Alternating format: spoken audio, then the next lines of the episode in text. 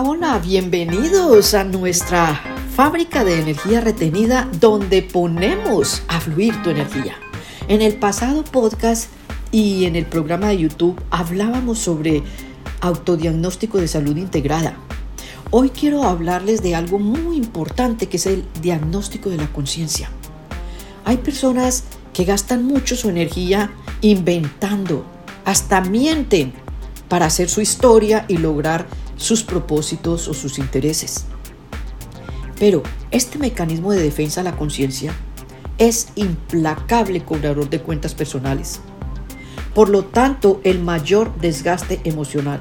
Podemos sanar errores ante la sociedad y el entorno familiar, hasta pasar por alto algunos daños cometidos. Pero las faltas más difíciles para enmendar son con la propia conciencia.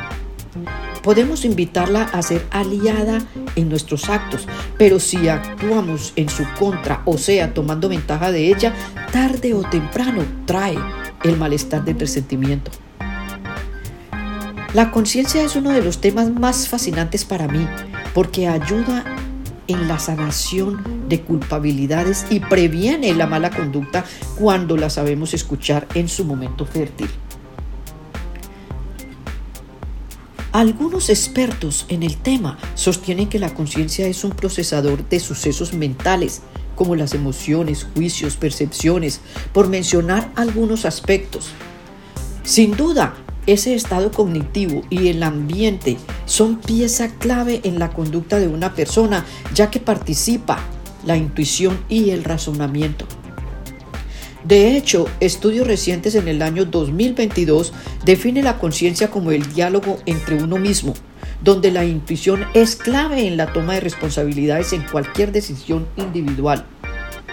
Sin embargo, de acuerdo a los avances de neurocientíficos, todavía la interpretación sobre la conciencia apenas se asoma sobre bases en estudios del filósofo Platón. La conciencia es una capacidad de causa-efecto sobre sí misma. Así es como el neurobiólogo Giolani Tononi en el siglo presente, basado en sus investigaciones con la teoría de la información integrada, acentúa esta teoría de Platón. Mediante estudios con electroencefalografía, el neurólogo textualmente sostiene, la conciencia es el reconocerse a uno mismo y al entorno. Y agrega también que el sueño profundo es el único estado del ser donde no se ha descubierto ningún estado de conciencia.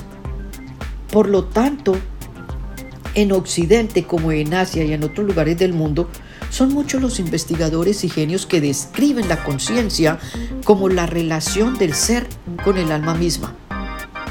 Desde la época de Platón, el tema de la conciencia sigue siendo de investigación. No obstante, con la ayuda de la psicología moderna en el comportamiento humano, me atrevo a aplicar técnicas que me han funcionado en el despertar de la conciencia.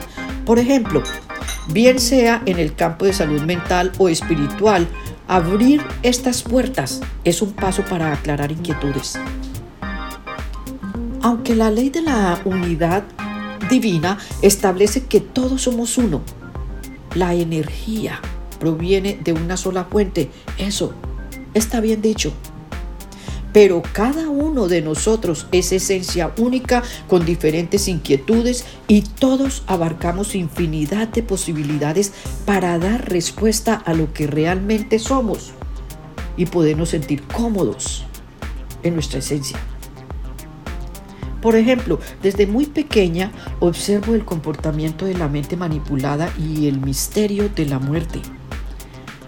Atender a esa incomodidad interior es a lo que se llama el despertar de la conciencia. No podemos estar conformes con todo lo que vemos. Hay que tener curiosidad para buscar dentro de nuestro interior un alma que se conecte a ese diálogo con nuestro propio yo de ese diálogo es donde surge esa causa-efecto descrita por Platón. En salud, una buena disciplina alimenticia, buenas relaciones interpersonales son el resultado positivo del trato amoroso con nosotros mismos. Estamos viviendo un cambio en tecnología, inestabilidad económica, inestabilidad de salud mental, debido a procesos de los mismos cambios, donde nos están imponiendo leyes y normas incoherentes a nuestra realidad social. Por esto es importante mantener apercibidos a los cambios en el entorno, especialmente en la educación. Revise constantemente la información con la que se está educando pero no solo usted, sus hijos y las personas que construyen el ámbito donde nos movemos.